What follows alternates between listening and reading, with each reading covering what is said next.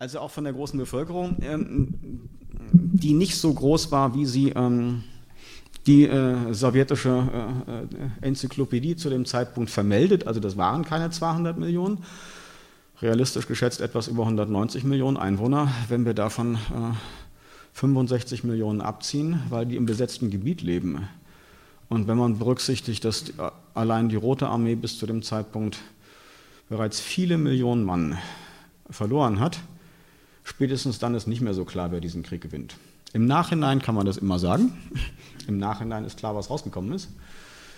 Von vornherein aber nicht. Und das ist etwas, glaube ich, so einer der Ausgangspunkte dessen, warum ich mir versucht habe, genauer Gedanken darüber zu machen, was wissen wir überhaupt über die sowjetische Kriegswirtschaft im Zweiten Weltkrieg. Äh, was heißt das? Wie ist das zustande gekommen und welche, welche Folgen hatte das auch? Das muss man versuchen, ein bisschen zu sortieren.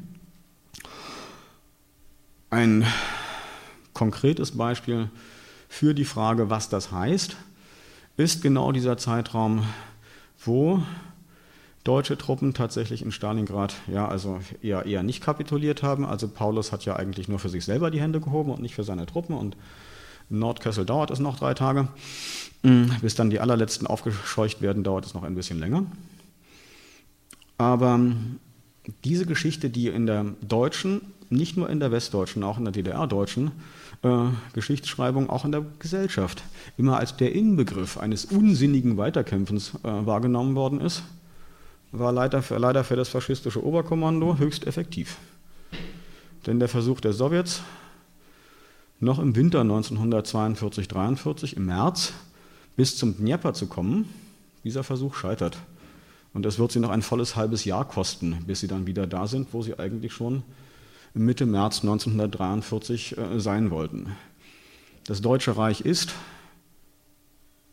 als Kern eines faschistischen Machtbereiches mit einigen, wenn gleich nicht so starken Verbündeten, das Deutsche Reich ist auch nach 1943 ein extrem starker, ernstzunehmender und im Zweifel tödlicher Gegner. Und da muss man halt dann tatsächlich genauer hinschauen, worum geht es und da finden, treffen wir auf ein paar Schwierigkeiten. Die erste Schwierigkeit, ich gehe mal zurück, ähm, äh, ist hier zu sehen. Und das, ich bitte äh, auf die Jahreszahl zu achten, die da links unten steht. Das ist eine Publikation, die in Moskau 1993 zum ersten Mal erschienen ist. 1993 heißt, über 45 Jahre nach Kriegsende. Da wird zum ersten Mal in der Sowjetunion ein Buch gedruckt mit halbwegs zuverlässigen Zahlen darüber, äh, wie viele Millionen, Millionen Tote äh, die Rote Armee im Zweiten Weltkrieg verloren hat. Vorher gibt es dazu noch nicht einmal äh, Andeutungen. So. Praktisch die gesamte Rote Armee, die im Sommer 1941 nach dem deutschen Überfall den Kampf aufgenommen hat, ist ein halbes Jahr später nicht mehr existent. So. Dann kommt äh, die sowjetische Gegenoffensive von Moskau. Die Sowjets denken tatsächlich einige Monate, Stalin insbesondere, der hat wenig Zweifel an seinen militärischen Fähigkeiten, dass man jetzt auf dem Weg zum Siege ist. Und dann kommt der Sommer 1942 und sowjetische Truppen werden äh, bis in den Kaukasus und nach Stalingrad zurückgetrieben. Und das ist jetzt für jemanden, der aus Mitteleuropa guckt, ist das erstmal einfach ein Punkt irgendwo in den Weiten Russlands, also weit weg, das ist schon klar, aber Stalingrad war ein wichtiges Rüstungszentrum, gerade nach dem Verlust äh, des Donetsbeckens, mit einem großen Geschützwerk, Barrikade, mit dem Traktorenwerk, das im ersten Halbjahr 1942 äh, jeden zweiten sowjetischen T-34 produziert hat und jetzt als Produzent ausfällt. Und wer auf die Karte guckt, sieht, wer Stalingrad erreicht, der kontrolliert zumindest den Verkehr auf der Wolga. Und das bedeutet, dass ja, das Erdöl aus Baku, wenn es dann noch in den Norden kommen soll, äh, das muss schon sehr große Umwege nehmen, um noch irgendwo anzukommen. Stalingrad ist nicht irgendein Punkt auf der Landkarte. So. Und zur gleichen Zeit stehen deutsche Truppen immer noch an einigen Stellen 100 Kilometer vor Moskau. So, dass 1942 im Herbst es möglich wird, dort tatsächlich äh, einen entscheidenden äh, Gegenschlag zu setzen, liegt zum einen daran, dass zu einem Krieg immer zwei Seiten gehören und das Deutsche Reich 1942 im Herbst tatsächlich seine Kraft maßlos überschätzt hat. Wer auf die Karten guckt, weiß eben auch, dass rechts und links von der 6. Armee in Stalingrad äh, gar nicht mehr genug Personal da war, um gegen sowjetische Truppen auch nur die Schützengräben zu besetzen. Da stehen rumänische Truppen. Ja, und dann schließen sich weiter nach Norden italienische und ungarische Verbündete an. Erst bei Voronezh steht wieder massiv deutsches Militär. Das heißt, auch das Deutsche Reich ist an den Grenzen seiner militärischen Macht 1942 angekommen, keine Frage. Tja. Der Krieg bis dahin äh, war auch für Hitler alles andere als einfach, das ist richtig. Aber erst wenn man diese Dinge im Zusammenhang sieht, kann man tatsächlich genauer beurteilen, äh, was zumindest ich in der DDR noch in der Schule gelernt habe. Ob das dann stimmt, ist die zweite Frage, dass der Sieg der Roten Armee im Zweiten Weltkrieg über den deutschen Faschismus das gesetzmäßige Ergebnis der Überlegenheit des sozialistischen Systems war. Diese Formulierung hat uns ja äh, der damalige Chef, nämlich Stalin, äh, hinterlassen. Teilweise ohne Autorenangabe ist sie dann in den Geschichtsbüchern geblieben. Ja? Also da stand nicht mehr überall drin, dass sie von Stalin war, aber äh, so. äh, die Formulierung blieb. Und auf die Geschichte geguckt, ein Ergebnis vorwegnehmend würde ich schon mal sagen, also gesetzmäßig war an dem Sieg der Sowjetunion im Zweiten Weltkrieg äh, nichts. Da konnte sich keiner darauf verlassen, dass das so ausgeht. Bestimmt nicht. Aber Stalin hat das natürlich nicht äh, umsonst gesagt, er hat damit eine ganz bestimmte Absicht äh, verbunden. Und die Absicht wird besonders deutlich, als er dann nach dem Krieg in verschiedenen äh, Reden äh, deutlich macht, dass es sich beim Sieg im Kriege um die ultimative Rechtfertigung seiner Politik handelt. Und seiner Politik heißt jetzt nicht das, was er 1918 gemacht hat oder 1921, das interessiert keinen. Äh, selbst 1925 ist nur am Rande interessant. Seine Politik heißt forcierte Industrialisierung der Sowjetunion, äh, das, was Kollektivierung der Landwirtschaft genannt wird, muss man was zu sagen äh, das Ausschalten jeglicher politischen Opposition in der kommunistischen Partei. Und zwar äh, Ausschalten nicht nur politisch, dass man Leute nach Hause schickt, sondern dass man sie in den 30er Jahren ab 1937 systematisch umbringt. All das präsentiert Stalin nun als gerechtfertigt durch den Sieg in diesem Krieg. So, und weil Stalin vieles vielleicht vom Marxismus missachtet hat, eins hat er nicht missachtet, dass nämlich Marxismus ganz viel mit Materialismus zu tun hat. Also, dass es da um echte Gegenstände geht, dass es da um wirkliche Dinge geht, also durchaus auch um Fakten und äh, um Wirtschaft. Also, andere Sachen hat er nicht so gut verstanden, aber das hat er verstanden. Deshalb hat er dann äh, 1946, Anfang des Jahres, halt vorgeführt, 1913, wie sah Russland damals aus? Und dann gibt es diese zentralen äh, Kenndaten, die übrigens stimmen. Er hat nicht gelogen. 1913 4,22 Millionen Tonnen Rohreisen, 4,23 Millionen Tonnen Stahl. 1940 ganz anders, 15 Millionen Tonnen Roheisen, 18,3 Millionen Tonnen Stahl. Also tatsächlich ein großer Unterschied, wenngleich der Unterschied für fast äh, 30 Jahre dazwischen. Also gut, aber der, der ist nicht klein, keine Frage. So, Erdölproduktion und so weiter. Also er sagt, er stellt sich vor die sowjetischen Wähler, das war eine Wahlversammlung zum obersten Sowjet, und sagt, das ist unsere Vorbereitung, das war die materielle Grundlage, nur so konnten wir diesen Krieg gewinnen. Und das heißt eben auch, ich hatte recht. So, das ist die Botschaft dieser Rede. So, die Zahlen, das ist wichtig, die Zahlen sind nicht falsch. So, nicht alles, was ein Diktator behauptet, ist Unsinn. Der sagt auch Sachen, die stimmen. Die Zahlen stammen tatsächlich aus der Statistik, die Zahlen sind richtig. Aber man muss halt genau gucken, wie ist das zustande gekommen und worum handelt es sich. Und deshalb würde ich jetzt versuchen, erstmal drei Punkte aus dieser Geschichte genauer anzuschauen. Erstens, handelte es sich bei der Industrialisierung, Industrialisierung tatsächlich um die Vorbereitung auf einen Krieg?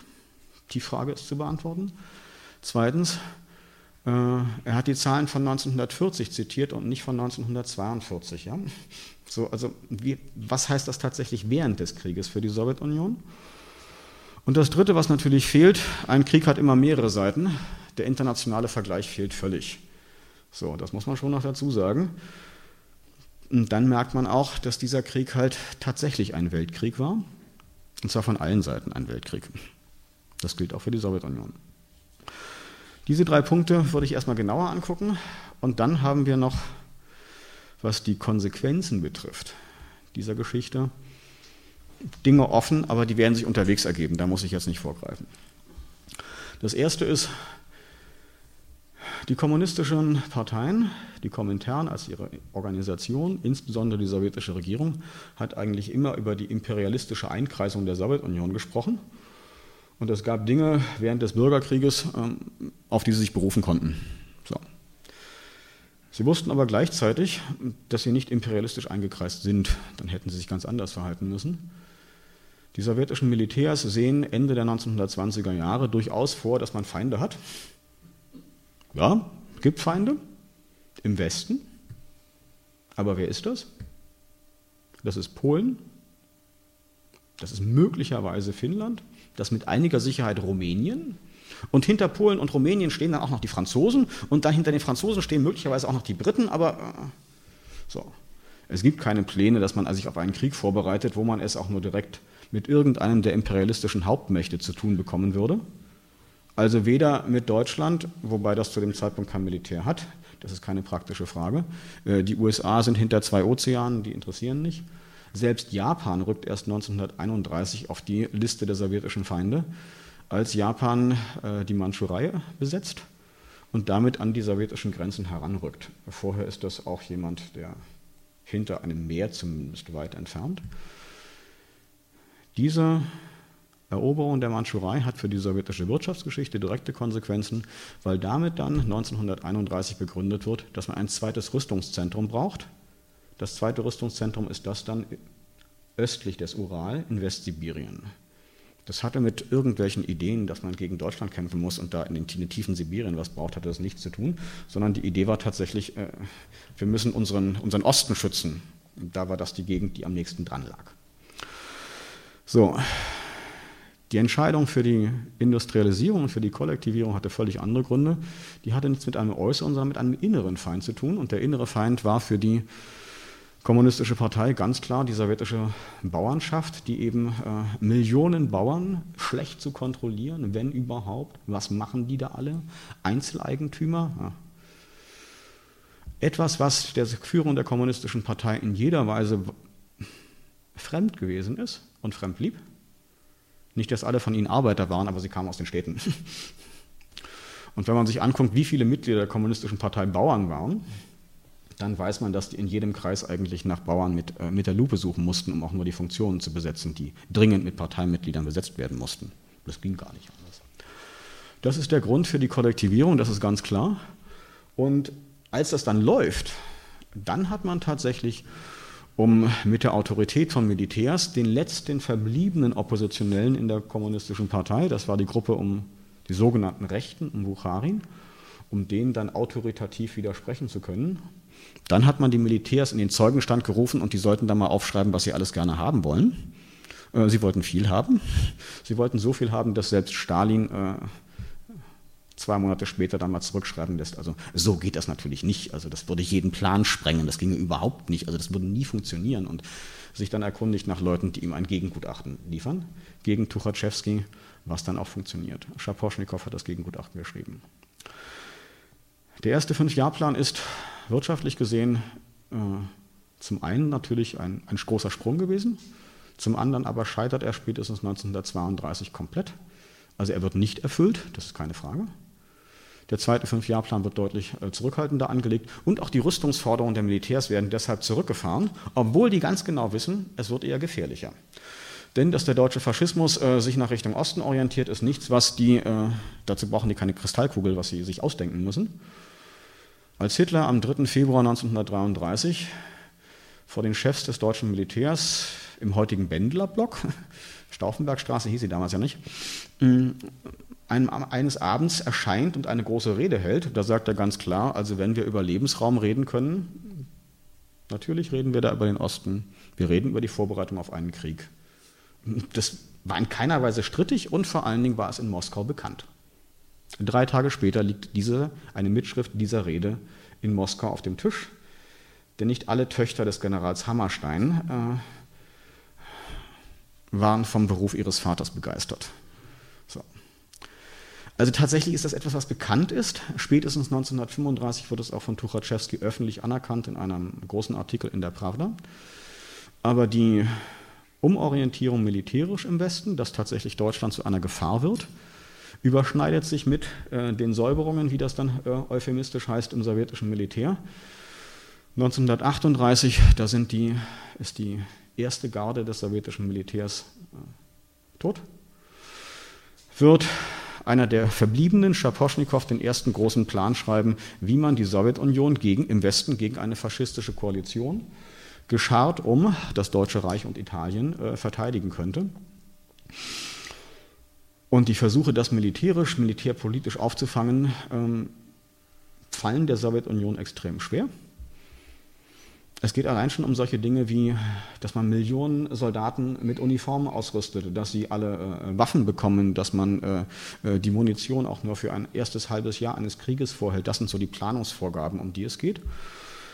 Man hat entwickelte Vorstellungen davon, wie ein künftiger Krieg wird. Er wird lange dauern, er wird groß. Und man hat eine, als Kern einer Vorbereitung der Kriegswirtschaft eine Rüstungsindustrie vorbereitet, die dann im Kriegsfall den Rest der zivilen Wirtschaft sozusagen umbauen soll. Die sollen das Muster liefern und die anderen liefern dazu. Von daher gibt es entwickelte Mobilisierungspläne, die wie alle Pläne ihre Vor- und Nachteile haben.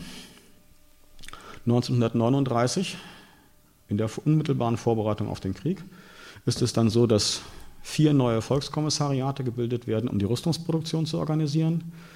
Munition, Bewaffnung, vor allen Dingen ähm, militärisches Gerät, Flugzeugbau als eigenes Kommissariat und Schiffbau. Aber als ein Dreivierteljahr später äh, nach dem Hitler-Stalin-Pakt sowjetische Truppen in Ostpolen einrücken, äh, stellt man schon fest, dass nicht alle Pläne sich so umsetzen lassen, dass manche Leute nicht wissen, wo sie hingehören und äh, manches nicht fährt. Und als Ende 1939 das kleine Finnland äh, Territorium aus, herausrücken soll und sich weigert, haben sich die sowjetischen Truppen tatsächlich erst äh, nach langer Vorbereitung und schweren Verlusten tatsächlich im Februar, März 1940 durchsetzen können. Äh, aus Sicht äh, der Weltöffentlichkeit nicht nur ein politischer Überfall auf ein kleines, tapferes Land, was der Sowjetunion wahrscheinlich noch mehr Sympathien gekostet hat als manches andere. Es war vor allen Dingen auch eine ungeheure Blamage für das sowjetische Militär, was im Oberkommando angekommen ist. Stalin hat es gemerkt. Und man versucht jetzt mit ungeheurem Nachdruck in den letzten Monaten vor dem Krieg äh, tatsächlich noch sich auf einen Krieg vorzubereiten. Stalin kann nicht wissen, dass Hitler seit dem 2. Juni 1940 mit seinen Generälen über den kommenden Überfall auf die Sowjetunion spricht. Das kann er nicht wissen, der ist nicht dabei.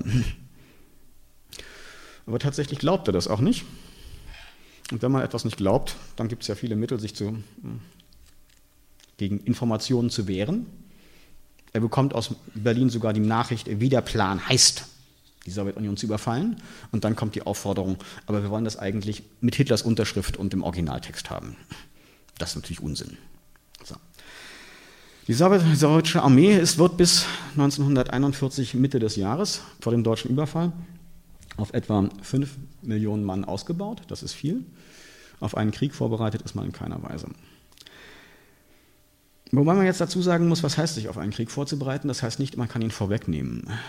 Äh, ein sehr kluger polnischer Wirtschaftshistoriker hat mit Blick auf den Ersten Weltkrieg mal geschrieben, dass äh, es gar nicht möglich ist, sich auf einen Krieg vorzubereiten wirtschaftlich, weil der so eine moderne Krieg so ungeheure Anforderungen an die Wirtschaft stellt. Wer in Friedenszeiten versuchen würde, das vorwegzunehmen, der wäre ähm, pleite. Und zwar praktisch sofort. Der sowjetische Volkskommissar für Bewaffnung vor dem Krieg, dann kurze Zeit in Haft, aus der Lubjanka dann 41 im Juli wieder vorgeführt, danach Volkskommissar für Munition Warnikow, einer der Väter der sowjetischen Atombombe, mhm. sagt später, man kann sich auf einen Krieg nicht vorbereiten, weil ein moderner Krieg so ungeheure Ausmaße ausnimmt. Das kann man in Friedenszeiten gar nicht stemmen, in keiner Weise, das geht nicht. Also das meinen wir nicht, sondern wir meinen tatsächlich, ist es möglich, die Wirtschaft strukturell darauf zu vorbereiten, politisch das Land darauf vorzubereiten.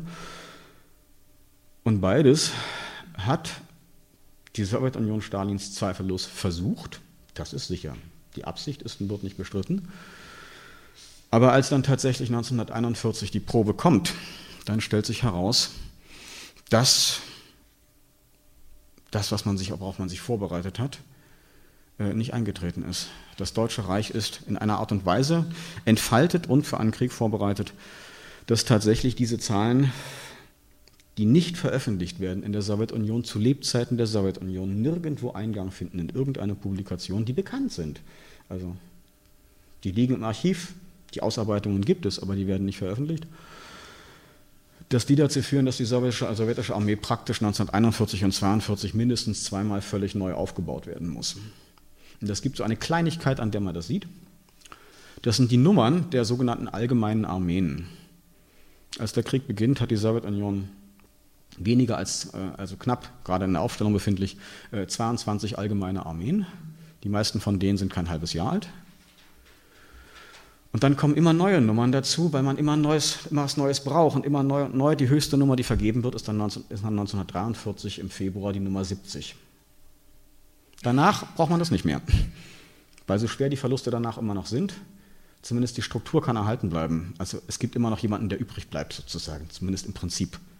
Das war bis Ende 1942 nicht der Fall. Die 70. Armee wird ab Oktober 1942, übrigens aus Truppen des Innenministeriums, also des NKWD, das sind teilweise Wacheinheiten, Grenztruppen und sowas alles aufgestellt. Das ist die letzte Nummer, die neu dazukommt. Also da merkt man diesen ungeheuren Druck. Und das ist ein Druck, der auf der Bevölkerung lastet, aber eben auch äh, auf dem Militär. Und da nur mal die, die Zahlen hier für Schützenwaffen, die verloren gehen, die also, die also weg sind, die man neu ersetzen muss. 1941 im zweiten Halbjahr verlieren die Sowjets allein 6 Millionen Schützenwaffen und von den 22.000 Panzern zu Beginn des Krieges, sie hatten nicht wenig Panzer, gehen in einem halben Jahr über 20.000 verloren. Also praktisch alle sind weg. So. Und das ist etwas, was ich, wie man an den Zahlen sehen kann, bis 1945, bis zum Ende des Krieges, nur ein Stück weit ändern wird. Noch beim Angriff auf Berlin, und da ist an der Überlegenheit der Roten Armee kein Zweifel mehr. Also 16. April 1945, da ist an der Überlegenheit der Roten Armee kein Zweifel mehr. Die Truppen der ersten bielorussischen Front verlieren in den ersten drei Tagen dieser Kämpfe 500 Panzer östlich von Berlin. Und das merkt man an so einem Denkmal nicht, weil da steht ein großer Panzer, der sieht riesig groß aus. Aber ein Panzer in einem solchen Krieg ist ein winzig kleines Element, winzig klein. Es geht um wie man hier sieht, Zehntausende. Das teuerste natürlich sind nicht die Panzer, auch wenn die groß aussehen. Das teuerste sind natürlich die modernen Waffen. Für die Kampfflugzeuge sieht es nicht wesentlich anders aus. Wobei man hier noch dazu sagen muss, das ist eine Besonderheit, deshalb sind bei den Verlusten da immer zwei Zahlen zu finden. Hm, fast die Hälfte der sowjetischen Flugzeuge gehen nicht im Kampf verloren.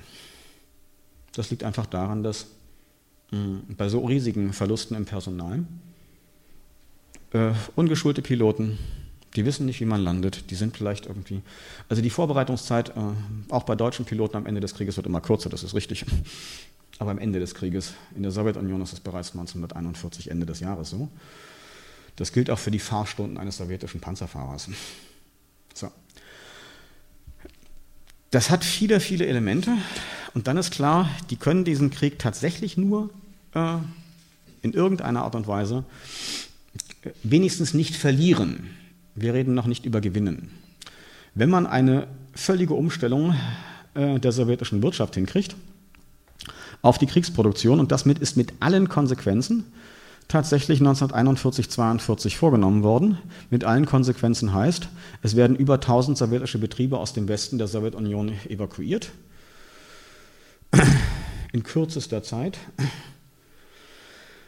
Man versucht die teilweise unter freiem Himmel, vor allen Dingen zwischen der Wolga und dem Ural. Also Sibirien ist viel zu weit weg, also wird immer über Sibirien geredet, aber es geht im Kern geht es um das Gebiet zwischen Wolga und bis zum Ural, wieder aufzubauen und damit die Verluste in gewisser Weise abzufangen. Aber von den 18,3 Millionen Tonnen Stahl des Jahres 1940 sind halt 1942 nur noch 8 Millionen Tonnen übrig. Das heißt, ähm, weniger Waffen, weniger Munition, äh, weniger von allem, was man für einen Krieg braucht. Und jetzt mal vorweggreifend auf die andere Frage, wie das mit dem internationalen Vergleich ist. Das Großdeutsche Reich kommt 1939 auf über 20 Millionen Tonnen Stahl in den eigenen Grenzen. Im deutschen Machtbereich werden 1942 etwa 36 Millionen Tonnen Stahl produziert. Der Vergleich stimmt nicht, weil Deutschland auch gegen andere Mächte Krieg führen muss, richtig. Und sobald man die Vereinigten Staaten mit ins Bild nimmt, ändert sich alles. Aber Großbritannien alleine würde nicht reichen. Ja? So, das heißt also, das ist eine massive Umstellung, die mit äh, äußerster Konsequenz vorgenommen wird. Die Konsequenz allerdings ist gar nicht so einfach umzusetzen, denn die Sieben-Tage-Woche, nicht fünf Tage, nicht sechs Tage, die Sieben-Tage-Woche gilt bereits seit dem Sommer 1940. Das war eines der Elemente der Mobilisierung der sowjetischen Wirtschaft, also dass da durchgearbeitet wird, die ganze Woche durch. Das ist bereits ein Jahr vor dem Krieg in der Industrie. Das ist nicht neu. Pro Tag kann man die Stunden noch verlängern, aber viel länger als zwölf Stunden kann man in moderner Industrie auch nicht arbeiten, ohne dass die Leute umfallen. Jedenfalls nicht sieben Tage die Woche. So, das gilt also für alle Bereiche. Praktisch, also umgerechnet, ist es so, dass praktisch die Investitionen von zwei Fünf-Jahr-Plänen äh, bereits ein Dreivierteljahr nach Kriegsbeginn durch die deutschen Eroberungen für die Sowjetunion verloren sind. Also die sind einfach weg, die sind gar nicht mehr da. Und vieles von dem lag durchaus auch im Westen der Sowjetunion. Und wenn ich hier die Industrie nehme, dann nehme ich noch einen Bereich, der auf der sowjetischen Seite tatsächlich bevorzugt gefördert wird, selbst nachdem, wenn man das an den Zahlen sieht, nach so großen Verlusten immer noch fast zwei Drittel der Beschäftigten in der Industrie, in der Volkswirtschaft sind noch vorhanden. Für die sowjetische Landwirtschaft gilt das nicht. Die sowjetische Landwirtschaft sinkt auf etwa ein Drittel ihrer Produktion, ein bisschen über einem Drittel. Ich hatte diese eine Zahl nicht umsonst zu Beginn da oben ange, an die Wand geworfen. Die sowjetische Landwirtschaft ist bereits seit der Kollektivierung, also seit der praktischen, sagen wir mal, sehr einseitigen Verstaatlichung der sowjetischen Landwirtschaft, ein Krisenbereich. Ein Krisenbereich, den Leute, die können, gerne verlassen wollen, aber sie können gar nicht, denn man kann nicht einfach sein Kolchhaus verlassen. Äh, man braucht die entsprechenden Ausweise, die meisten haben sie nicht. Schon in den 30er Jahren wird ein Großteil der Arbeit in den Kolchosen, nicht so stark wie im Krieg, aber ein Großteil der Arbeit, von Frauen übernommen. Das wird sich während des Krieges massiv durch die Einberufung zum Militär verstärken, ganz massiv. Und jetzt mal vorweggenommen, das wird sich nach dem Krieg übrigens auch nicht ändern. Die sowjetische Landwirtschaft wird ein Bereich bleiben, weit über die demografischen Verluste an Männern hinaus. Viele der Männer haben nämlich in keiner Weise vorgehabt, wieder aufs Dorf zurückzugehen, nachdem sie beim Militär waren. Äh, dass noch Gorbatschow 1985 als einen zentralen Krisenpunkt der sowjetischen Wirtschaft die Landwirtschaft ausmachen wird und dass sich das durchziehen wird eigentlich durch alles, was an Reformen versucht worden ist, von 53 bis zum Schluss.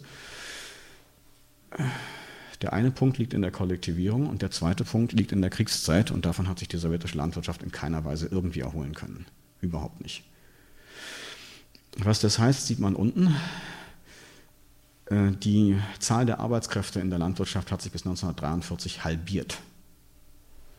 Und diese Zahl kommt nur dadurch zustande, das habe ich jetzt unter, unterdrückt, dass da alte und kranke Frauen und Kinder, und wenn ich sage Kinder, meine ich Kinder, als Arbeitskräfte mitgezählt werden.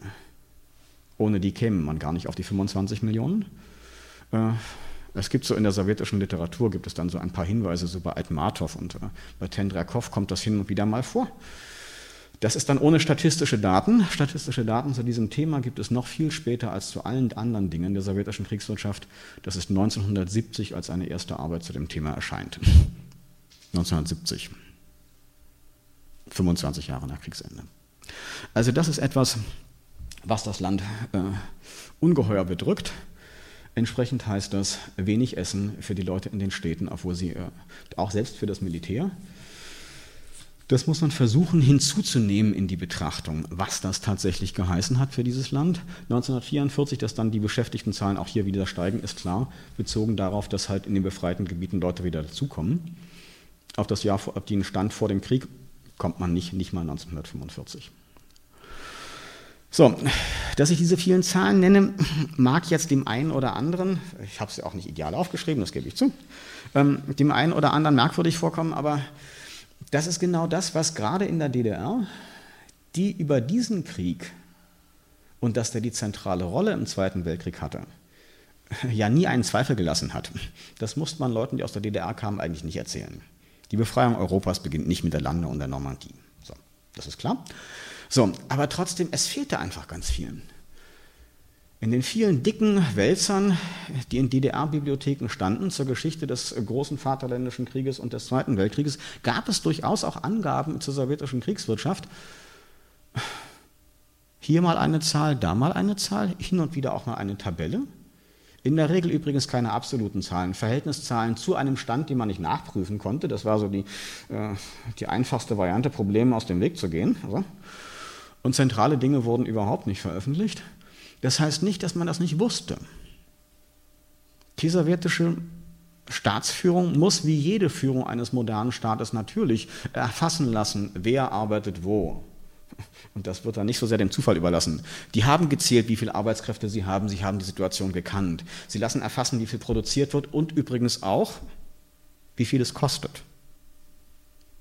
In der Theorie in der Theorie der politischen Ökonomie des Sozialismus groß umstritten, sind das jetzt Waren oder nicht und dieses und jenes, es wird lange hin und her diskutiert. In der Theorie äh, war das das eine, in der Praxis wussten die ganz genau, man kann schon verschiedene Stahlsorten nicht einfach zusammenrechnen nach, nach Millionen Tonnen, dann weiß man immer noch nicht, was die bringen. Und wenn man spätestens, wenn man die Erzeugnisse des Maschinenbaus vergleicht, also Werkbänke in Tonnen abzurechnen, geht schon aber es sagt nichts aus. Neben den technischen Daten muss man schon auch wissen, was es gekostet hat. Das heißt, die haben sehr wohl erfasst, was Dinge kosten, wie teuer sie sind. In den 30er Jahren durchaus sehr locker. Zu den Folgen komme ich gleich. In der Kriegszeit immer strenger. Dass ein Krieg keine Buchhalter braucht, sondern nur Krieger, vielleicht auch noch starke Arbeiter. Äh, das hat die Sowjetunion anders gesehen. Die hat gewusst, ein Krieg braucht auch Buchhalter. Die wollten wissen, was, wann, wie, zu welchen Kosten hergestellt worden ist. Und sie wussten es auch. Keine Frage. Aber es wird nicht gedruckt, es wird nicht veröffentlicht. Selbst im eigenen Land wird es nicht veröffentlicht. So, trotzdem wissen wir ziemlich genau Bescheid. Ähm, die zusammenfassenden Zahlen sind hier also ein bisschen äh, gegeben, Leistung des Verkehrswesens und sowas alles. Der Staatshaushalt der Sowjetunion, natürlich ein Staatsgeheimnis, ja, ähm, an dem man sehen kann, dass es natürlich sowohl Einnahmen wie Ausgaben gibt. Es ist nicht so, dass in einer Kommandowirtschaft äh, Geld keine Rolle spielt. Natürlich wissen die das sehr genau. Und sie weisen auch aus, dass äh, der Staatshaushalt der Sowjetunion ein Defizit aufweist während des Krieges. Äh, wen das verwundert, der ist nicht von dieser Welt das erst tatsächlich 1944 zumindest in laufenden Preisen ausgeglichen werden kann. Es gibt eine massive Inflation, von der die Staatsführung weiß. Trotzdem versucht man, zumindest in gewissen Grenzen, eine Kontrolle über diese Dinge zu bewahren. In gewissen Grenzen sage ich jetzt, die unteren drei Zeilen, das ist so etwas für Leute, die Zahlen lieben, aber wie gesagt, wir hatten lange gar keine Zahlen, von daher liebe ich Zahlen. Die unteren Zahlen weisen aus, dass je nach Berechnungsweise sich die Entwicklung sehr verschieden darstellt. In den laufenden Preisen steigt äh, selbst während des Krieges noch das Nationaleinkommen nach einem gewissen Einbruch 1942 um fast ein Drittel bis 1944. So, das ist in laufenden Preisen, weil die Preise steigen. In den sogenannten Preisen die immer wieder verwendet worden sind von 1926, 27. Das war vor Beginn der, des ersten Fünfjahrplans. Das ist quasi die, die Berechnungsbasis mal des ersten Fünfjahrplans gewesen. Da kommt das her. Äh, gibt es immer noch äh, immerhin ein Wachstum, fast wieder auf 90 Prozent. Allerdings taugen diese Preise nichts. Denn ein Großteil, ein sehr großer Teil, das ist Ergebnis der industriellen Entwicklung, der Produkte, die die, die Sowjetunion 1938, 39 schon herstellt, die gab es acht Jahre vorher noch gar nicht. Und dann gibt es dafür auch keine Preise. Die sind schlichtweg mit ihren jeweiligen Selbstkostenpreisen bei der Produkteinführung in die Statistik aufgenommen worden und die Selbstkostenpreise bei der Produkteinführung Die waren nicht die kleinsten.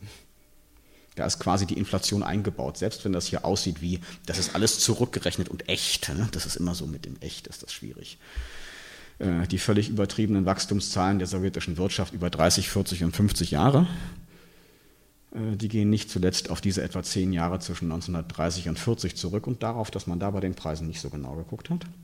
Realistischer sind die Angaben von 1940. Auch da ist noch einiges schwierig. Sogenannte äh, preisbereinigte Entwicklungen sind immer theoretisch ein bisschen wackelig. Aber da kann man klar erkennen, obwohl massiv mehr gearbeitet wird, naja, es sind weniger Leute da und die Arbeitsproduktivität wird nicht besser. Äh, wenn die Leute müder sind, das Material schlechter, ähm, das ist nichts, was ich, es gibt keinen Zauberstab an der Stelle. Sie geht zurück. So. Das ist etwas, was die sowjetische Führung in dieser Form bereits 1945 weiß. Äh, ich habe das hier zitiert nach einer hervorragenden, wie ich finde, hervorragenden äh, russischen äh, Monographie aus dem Jahr 1993. Da wurde sie zum ersten Mal veröffentlicht von Nikolai Simonov. Das ist eine Arbeit über den sowjetischen militärisch-industriellen Komplex. Also das hätte man vor 1989 gar nicht so nennen dürfen. Das, klar, das gab es ja natürlich nur im Westen, aber eine sehr realistische Arbeit, die von den 20er Jahren bis in die 50er Jahre reicht, eine sehr gute Arbeit, die vor allen Dingen auch von einem wirklich gelernten Ökonomen geschrieben ist. Also der weiß, dass Preise eine Rolle spielen und dass Preise nicht vom Himmel fallen und dass man gucken muss, wie sie sich entwickeln. Und da kann man halt sehen, das hier sind Sachen, die zitiert sind aus sowjetischen Analysen des zweiten Halbjahres 1945. Bereits zu diesem Zeitpunkt weiß man ziemlich genau Bescheid. Und dann, wer tatsächlich äh, so etwas schätzt, also Ökonomen müssen statistische Jahrbücher lieben. Äh, da sollte möglichst auch viel drinstehen, ja? was manchmal schwierig war. Die haben halt, das ist hier 1945, Ende des Jahres, eine Gegenüberstellung tatsächlich des gesellschaftlichen Gesamtprodukts, also mit einschließlich des Produktionsverbrauchs. Sie haben 1945 klar ausgewiesen, dass man durchaus eine massive Unterstützung der Westmächte bekommen hat. Also die dritte Zeile von oben, erst die Jahreszahlen, dann das produzierte gesellschaftliche Produkt und dann kommt aus anderen Quellen. 45,6 Milliarden Rubel. Das sind äh, fast 10 Prozent des äh, gesellschaftlichen Gesamtprodukts, die dadurch alliierte Lieferungen dazukommen. Das ist kein unerheblicher Teil. Ein Land, das heute ein Importdefizit von 10 Prozent hat, ähm, kriegt Schwierigkeiten. Also das ist so etwas. Sie wissen genau, wohin es geht. Es geht in den Produktionsverbrauch, den Konsum der Bevölkerung. Die, die können das beziffern, sie wissen Bescheid. Aber natürlich wird das nicht veröffentlicht. Denn unten steht auch die Konsequenz. Da steht halt unter den Verlusten, die materiellen Verluste in der Produktion, dann steht Akkumulation. Also wie viel können wir tatsächlich investieren? Und das ist natürlich ein, der zweite Posten, der während des Krieges völlig zusammenbricht.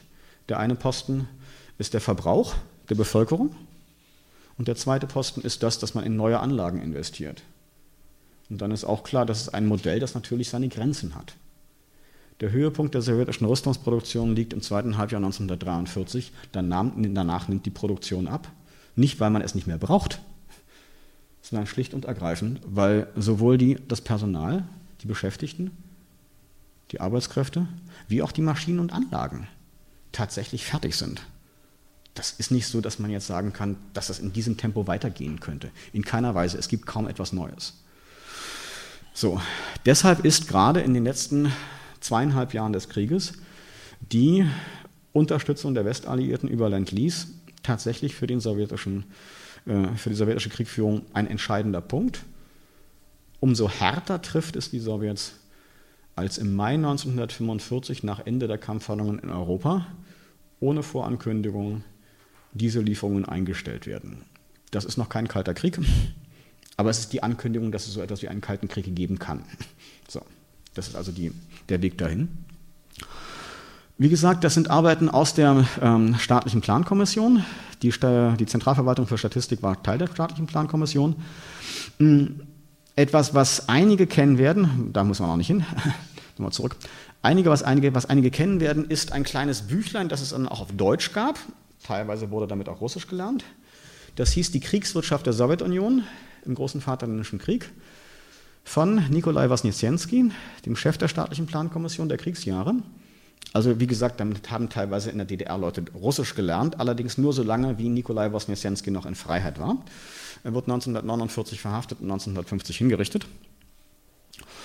Ähm, also da stand, waren durchaus ein großer Umfang von Daten war drin, aber wichtig an diesen Daten war eben auch, es fehlte das System.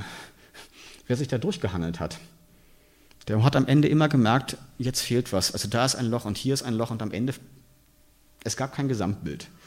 Das Gesamtbild gibt es für sowjetische Historiker, soweit sie den, die entsprechenden sozusagen Ermächtigungen haben.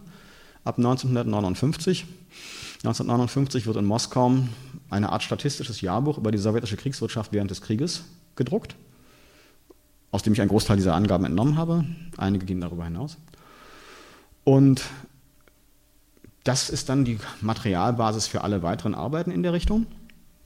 Mit zwei wichtigen Löchern. Hm, zweieinhalb. Erstens, die tatsächlich finanzielle Seite wird in diesem statistischen Jahrbuch immer noch stiefmütterlich behandelt, obwohl man weiß, was dabei rauskommt. Das ist, sagen wir, die halbe Seite.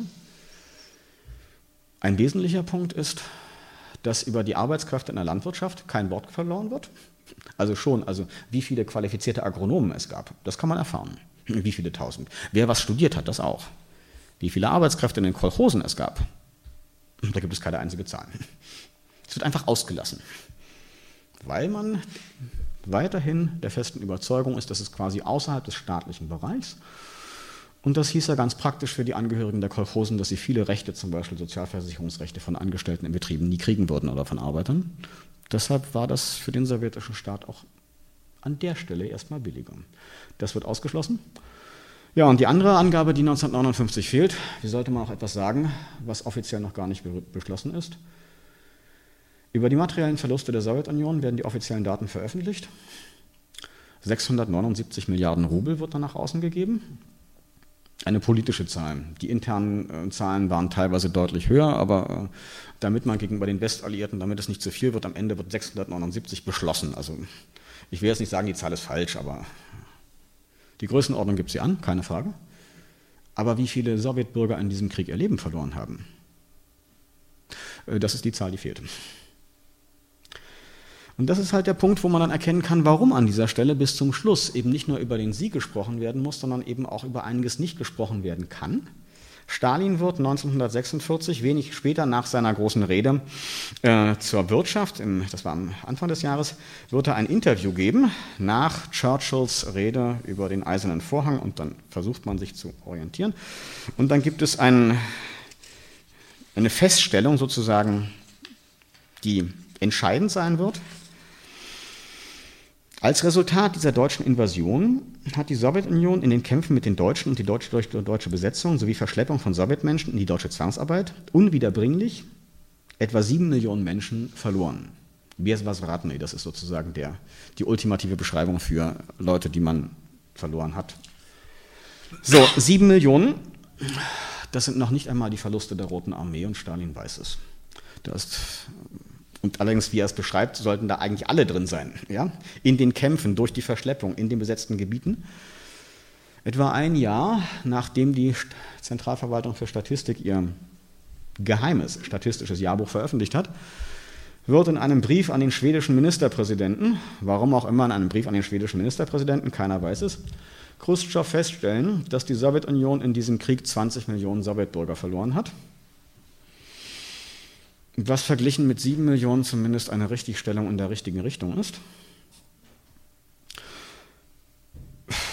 Inzwischen sind sich die Historiker einigermaßen einig, dass es sich um etwa 27 Millionen Tote gehandelt hat, berechnet auf eine Bevölkerung von etwas unter 190 Millionen. Das sind Verluste in einem Ausmaß, die natürlich völlig ausschließen, dass man danach den Satz, dass der Sieg im, gegen das, den deutschen Faschismus Ergebnis der gesetzmäßigen Überlegenheit des sozialistischen Systems war, dass man diesen Satz noch äh, ohne weiteres äh, vertreten kann. So.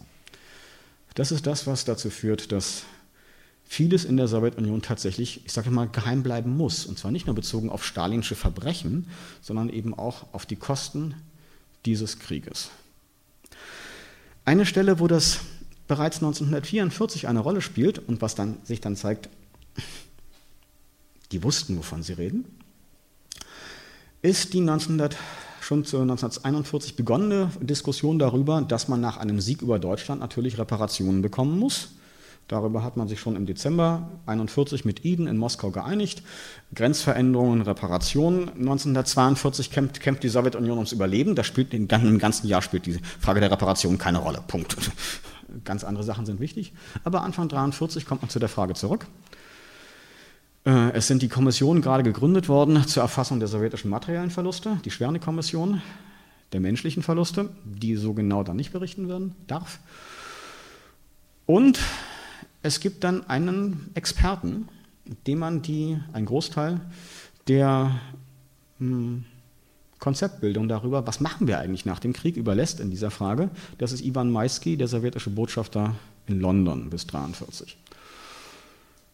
Und Maisky hat 1944 mit vielen Fachleuten, unter anderem Eugen Warger, Konzepte dafür entwickelt, wie überhaupt man nach dem Krieg mit diesen ungeheuren Verlusten umgehen kann. Also Kriegskosten, Zerstörungen. Aber er weiß auch, ohne es zu beziffern, Menschenverlusten. Und er weiß auch, ähm, selbst wenn wir den Deutschen den letzten Wasserhahn wegnehmen, das würde nicht heißen, dass wir unser Land wiederhergestellt kriegen, weil ähm, die haben so viel zerstört, das gibt es in Deutschland gar nicht alles. So, das geht gar nicht. Also materiell eine Wiedergutmachung wird es nicht geben. Und weil er das genau weiß, hat er einen Vorschlag gemacht, der natürlich zu Zeiten des Ostblocks nicht veröffentlicht werden konnte, das wäre nicht gegangen. Ein Vorschlag, der aber gar nicht so unrealistisch war. Der Vorschlag war, es reicht nicht, aus Deutschland Reichtümer zu beschlagnahmen und Maschinen zu holen. Da kann man was holen, keine Frage. Aber der größte Posten in seiner Berechnung dessen, was Deutschland zu leisten in der Lage ist, ist eine Arbeitsleistung. Meiske geht davon aus, dass etwa 5 Millionen Deutsche, die dürfen sich auch ablösen, etwa zehn Jahre lang in der Sowjetunion für den Wiederaufbau arbeiten müssen. Das ist der einzige Weg, irgendwie einen relevanten Beitrag dazu zu leisten, dass man wieder über diesen Krieg hinwegkommt. Und wichtig an der Überlegung ist, es geht um Menschen, es geht nicht nur um Maschinen. Es geht auch nicht nur um Patente. Ob er genaue Zahlen über die sowjetischen Verluste hat, Menschenverluste hatte, das wage ich zu bezweifeln, aber er weiß genau, es gibt da ein riesiges Problem. Und selbst wenn wir den Deutschen äh, wichtige Fabriken dann abnehmen, was ja dann durchaus 1945 geschehen wird, keine Frage, äh, wer baut die auf? Wer arbeitet da drin? Die Menschen werden fehlen. Tatsächlich werden die Menschen fehlen. Also zu DDR-Zeiten konnte man das nicht veröffentlichen, weil das hätte ja geheißen, dass irgendwie fünf Millionen Deutsche in der Sowjetunion arbeiten müssen und es wäre gar nicht gegangen. Das ist auch, aber die Sachen sind inzwischen alle veröffentlicht. Äh, der russische Staat, äh, auch der russische Staat, auch das russische Außenministerium, äh, die scheuen sich überhaupt nicht, solche Unterlagen natürlich im Internet zu veröffentlichen. Also inzwischen jedenfalls. Das kann man alles nachlesen, kein Problem. Aber das ist etwas, was heißt, dass ähm, an dieser Stelle viel tiefere Probleme auf die äh, sowjetische Gesellschaft, also auf die sowjetische Gesellschaft in viel tieferen Problemen gesteckt hat. Mhm. Die nächste, die Volkszählungen in der Sowjetunion, nur, nur zu sagen, dass diese Zahl politisch eben auch immer wichtig war, äh, lauten 1937 gibt es eine Volkszählung mit einem falschen Ergebnis. Die Organisatoren ähm, überleben das nicht alle. 1939 gibt es eine Volkszählung, auch die hat nicht ganz das erwünschte Ergebnis, aber das macht ja nichts, weil sich 1939 sowieso die sowjetischen Grenzen ändern, von daher sieht, ist vieles anders. Die nächste Volkszählung wird 1959 sein. Das hat lange auf sich warten lassen. Das ist die Grundlage dafür, dass ein ganz merkwürdiger gedenkpolitischer Fakt zu konstatieren ist der Fakt ist, dass in den ersten 20 Jahren nach dem Krieg praktisch alle sowjetischen Denkmäler zur Geschichte dieses Krieges im Ausland gebaut werden. Es gibt kein sowjetisches Denkmal zur Geschichte dieses Krieges äh, in Brest und nicht in Smolensk. Kleine Gedenksteine, lokal errichtet. Es gibt kein Denkmal in Leningrad, obwohl es dafür Planungen gab 1945. Die klare Antwort aus Moskau ist, wir bauen kein Denkmal, wir gucken nach vorn. Die großen Denkmäler stehen in Warschau und in Budapest, in Prag und, äh, na, nicht zuletzt in Berlin. Denn völlig klar war, jedes Denkmal zur Geschichte dieses Krieges würde die Besucher im eigenen Land nicht nur an den Sieg erinnern, von dem wissen Sie. Er würde auch darauf, es würde auch darauf hinweisen, was dieser Sieg gekostet hat, im Menschenleben gekostet hat. Nicht jeder Besucher weiß es und nicht jeder Besucher verhält sich im Treptower Park so, aber der Treptower Park ist nicht nur ein Denkmal, er ist ein Massengrab. Genauso wie das sowjetische Denkmal in Schönholz und selbst im Tiergarten. Es sind zweieinhalbtausend sowjetische Soldaten beerdigt. Dieses Denkmal hat noch Zhukov eingeweiht und das ist ein schönes, schöner Hinweis darauf, dass noch Ende 1945 die Sowjets nicht wussten, dass der Tiergarten dann im Westen liegen würde. Ne? Also sozusagen dauerhaft im Westen, dass man da nicht mehr rankommt. Nicht alles ist vorher klar. Das ist die menschliche Seite dieser Geschichte.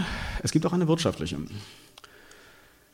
Ähm, die wirtschaftliche Seite mm, wird deutlich an einem Denkmodell, das in den 60er Jahren auch in der DDR diskutiert worden ist, mehr im Westen, von einem ungarischen Marxisten, Ferenc Janaschi,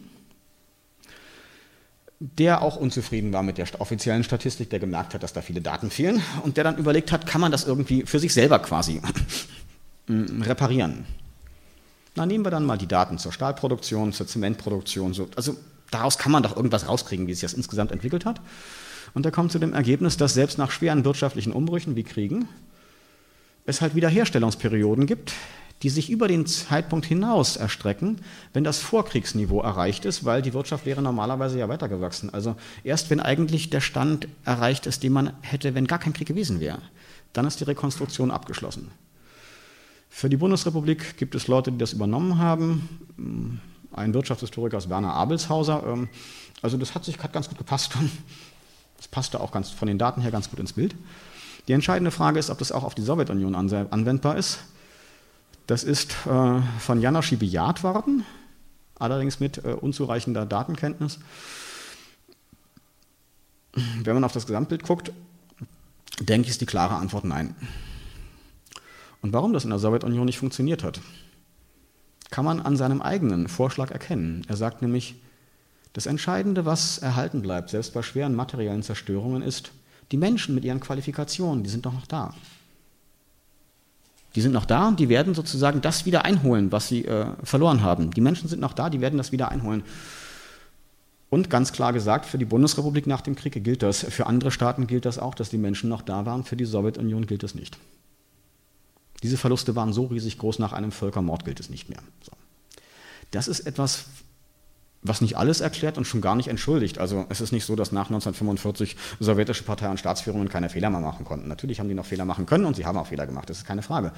Aber prinzipiell ist ihre Situation eine sehr andere gewesen als alle Vergleiche hinken, alle wirtschaftlichen Vergleiche sind problematisch, aber trotzdem, sie helfen manchmal als ein anderes Land, das nicht weniger diktatorisch regiert worden ist und wird, äh, äh, die Volksrepublik China,